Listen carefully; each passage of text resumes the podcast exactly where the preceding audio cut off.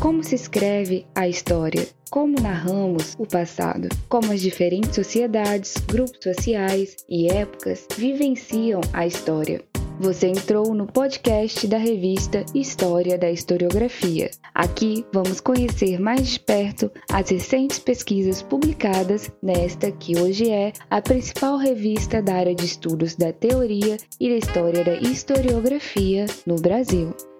No episódio de hoje, o historiador Marco Antônio Samniego irá nos contar sobre seu artigo Ganhar a Memória e Historiar as Memórias.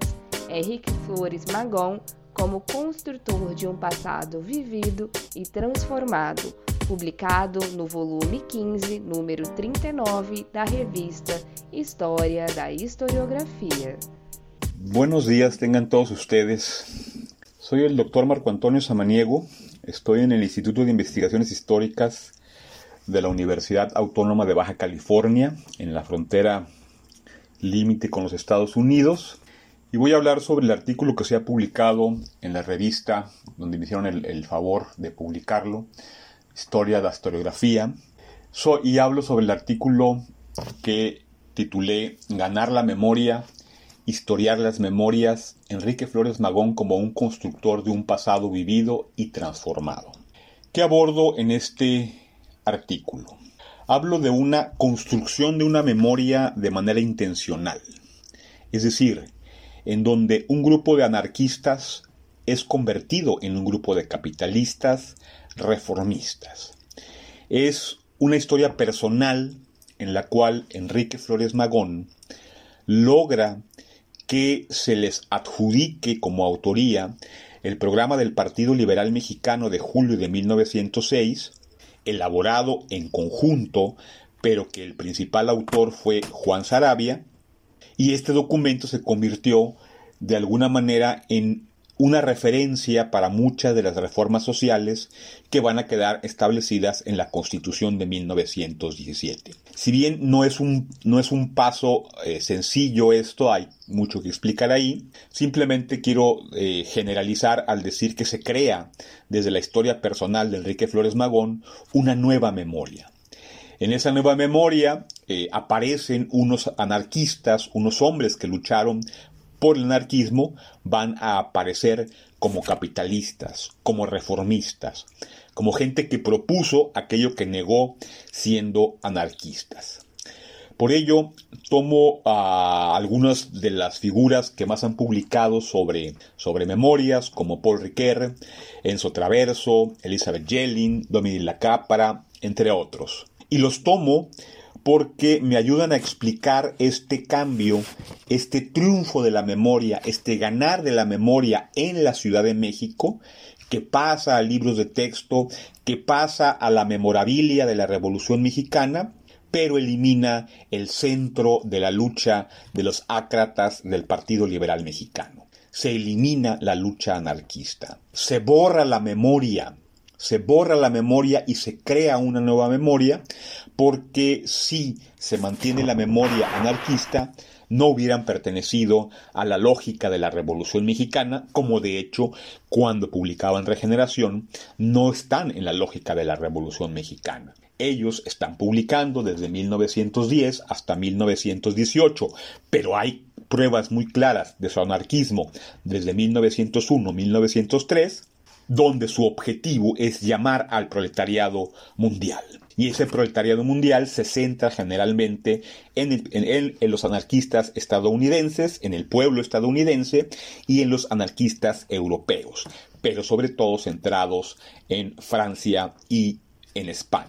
Borrar ese, ese, llamado al proletariado internacional es la lógica que mueve a Enrique Flores Magón para crear uno de los discursos que más van a impactar y que se van a convertir en categoría histórica para el análisis de la Revolución Mexicana, como es el tema de los precursores. Ese tema es el que ha llevado a que eh, se instituya una forma de analizar la Revolución Mexicana, pero que fue un esfuerzo, fue parte de la vida de un hombre como Enrique Flores Magón, un anarquista que para solventar a su familia, para poder vivir en un país, para poder estar en, el, en un espacio, pues tiene que modificar un discurso que, al que antes había apelado. Y ese discurso era el anarquismo. En el documento que publico, eh, demuestro cómo a partir de 1931, Enrique Flores Magón plantea esa nueva historia, plantea a ese grupo de liberales, se presenta como socialista y como democrático, conceptos que habían sido atacados una y otra vez cuando ellos eran anarquistas. Tanto el socialismo como la democracia habían sido despreciados. De nada sirve ir a votar si los propietarios de los medios de producción siguen ahí. Son simplemente borregos. Es también borrar una acusación que se ha creado en torno a los acontecimientos de 1911 en Baja California, donde Ricardo Flores Magón y en menor medida Enrique y otros son acusados de filibusteros. Es decir, son acusados por la gente del que, vivía en el Distrito Norte de la Baja California de una acción que pretendía anexar parte de la Baja California o toda la península de la Baja California a los Estados Unidos. Esa memoria que también es reconocida por el gobierno en el centro del país en 1929, hay que borrarla, hay que luchar en contra de ella y por eso lo que, lo como lo denomina Paul Riquet, los trabajos de la memoria, modificar la memoria porque no puedes presentarte en México ni vivir en México cuando tú has dicho que había que formar y eliminar la bandera mexicana y te has burlado de la bandera tricolor. Sin duda, en Baja California sí hubo acciones filibusteras, pero ni Ricardo, ni Enrique, ni Antonio de Pío Araujo fueron parte de ellas. ¿Por qué no fueron parte de ellas? Porque es algo que no les interesaba. Ellos buscaban un movimiento revolucionario mundial. Ellos buscaban demostrar que la revolución mundial era posible.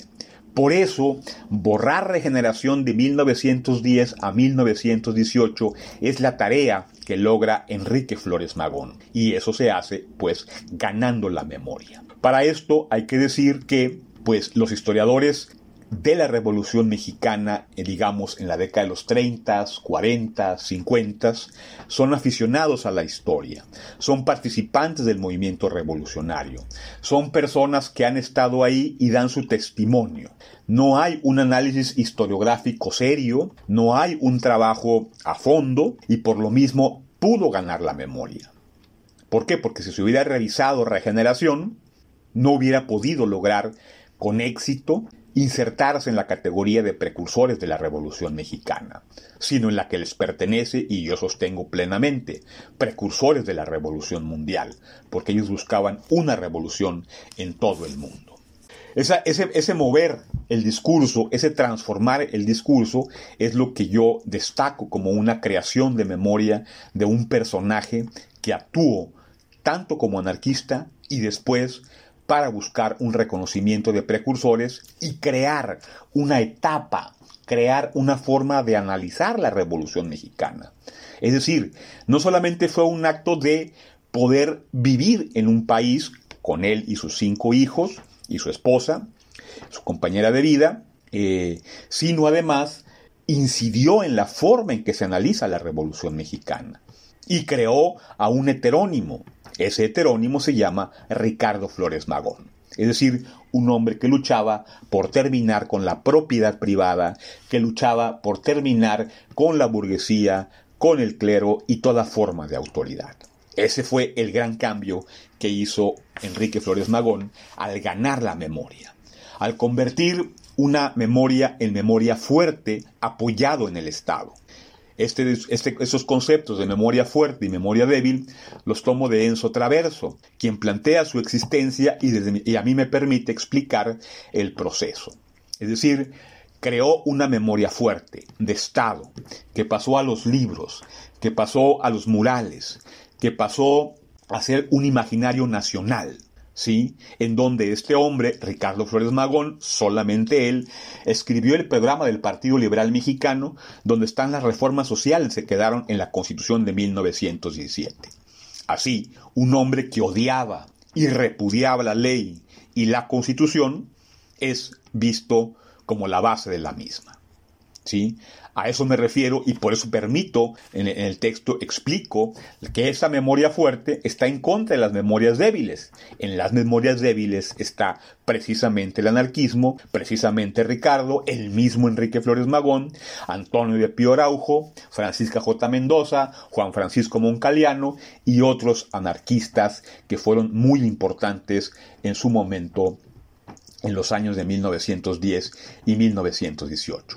En esa memoria que se borró están los italianos como Luigi Galliani, Ludovico Caminita y están personajes como Emma Goldman, Alexander Berman, Enrico Malatesta y por supuesto al que ellos siguen más como es el, príncipe, el llamado príncipe Kropotkin, ¿sí?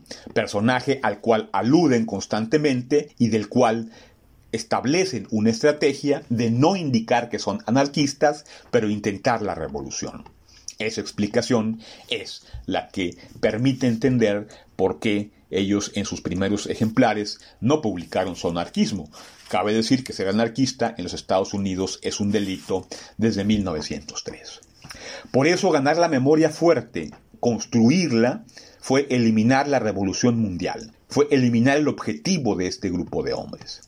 La historia formal, la que aparece, digamos, de la década de los 60 hasta años muy recientes, le sigue dando ese mote. Inclusive, en 1969 aparece un nuevo concepto, los precursores intelectuales de la Revolución Mexicana. Cierto, no se le da todo el peso a Ricardo ni a Enrique, pero se ha traspasado ese concepto que se le dio a otros hombres y se le traspasó solamente prácticamente a Ricardo Flores Magón. Esta categoría, pues, es muy importante porque incide en la forma de observar el pasado. No se queda simplemente como una palabra. Se les da un lugar de memoria donde no estaban, porque ellos buscaban terminar con la propiedad privada. Inclusive, un lugar de memoria al que, en el que abordan el texto, como es la tumba de Ricardo Flores Magón, pues no refleja quién es Ricardo Flores Magón. En su tumba dice una lucha intransigente por la justicia social. Eso no es Ricardo Flores Magón. Ricardo Flores Magón era terminar con la burguesía, terminar con el Estado, terminar con toda forma de creencia religiosa, particularmente con el catolicismo. Esa era su lucha. Ese es el mensaje que se encuentra en regeneración. Sin embargo, el gobierno fue el que puso la tumba, fue el que decidió colocar ese mensaje y el gobierno es el que se legitimaba a sí mismo con ese evento. No es pues un lugar de memoria, sino sería, en términos actuales, un antimonumento, porque no habla del personaje al cual se alude, habla de lo que la política de contemporánea, en este caso de los años 40, desea unidad en términos de nación debido a la Segunda Guerra Mundial. ¿Sí? Y solamente como ejemplo pongo conceptos que son claves para entender o que se han quedado ahí en la memoria de la Revolución Mexicana. Por ejemplo, el concepto tierra y libertad. Tierra y libertad no significa lo que la, la posrevolución ha señalado tierra y libertad significa tomar la tierra, es decir, sí la parcela agrícola, pero también la mina, el bosque, el agua, la fábrica, el taller, es decir, todos los medios de producción. Eso es lo que te va a dar la libertad. Eso es lo que te va a hacer libre. Tienes que luchar por eso con el arma, con el fusil, con la bomba, con la dinamita, para terminar y desaparecer no de México, sino de el planeta, a la burguesía. Toda forma de autoridad, todo gobierno y por supuesto todo representante de cualquier creencia religiosa, aunque ellos siempre especificaron más que nada en el clero católico. Y el otro concepto que también se transforma es el de revolución social. En México, revolución social, en la posrevolución se lee como las reformas sociales que quedaron en la Constitución. Sin embargo, revolución social para el anarquismo a nivel internacional y para él los ácratas, en este caso del Partido Liberal Mexicano, significaba una revolución mundial. Significaba ir y tomarlo todo ya, de inmediato, sin que pasen los años, porque el mundo está en una nueva categoría histórica, donde el final solamente es con el, con el sol de la anarquía esta era la revolución en la que todo iba a terminar en manos de los únicos productores de la riqueza social. Sin embargo, hubo un cambio de discurso y ha quedado en la memoria social a través de los trabajos de la memoria un Ricardo Flores Magón heterónimo, ¿sí? un personaje totalmente distinto a lo que realmente fue, como un centro de la explicación, como un precursor de una revolución mexicana en la cual él jamás imaginó que hubiera sido ubicado por los trabajos de la memoria encabezados por su hermano, no solamente por él, hubo otros personajes, pero yo me centro en este caso en Enrique Flores Magón. Espero que a los posibles lectores de este artículo y a quienes escuchan este mensaje, bueno, sea este documento que estoy planteando de interés para todos ustedes en beneficio de la revista y en beneficio de la discusión historiográfica en la que nos encontramos. Un saludo y ojalá el artículo sea de su agrado. Muchísimas gracias tanto a la revista, a los editores, como a quienes realizan los podcasts. Gracias.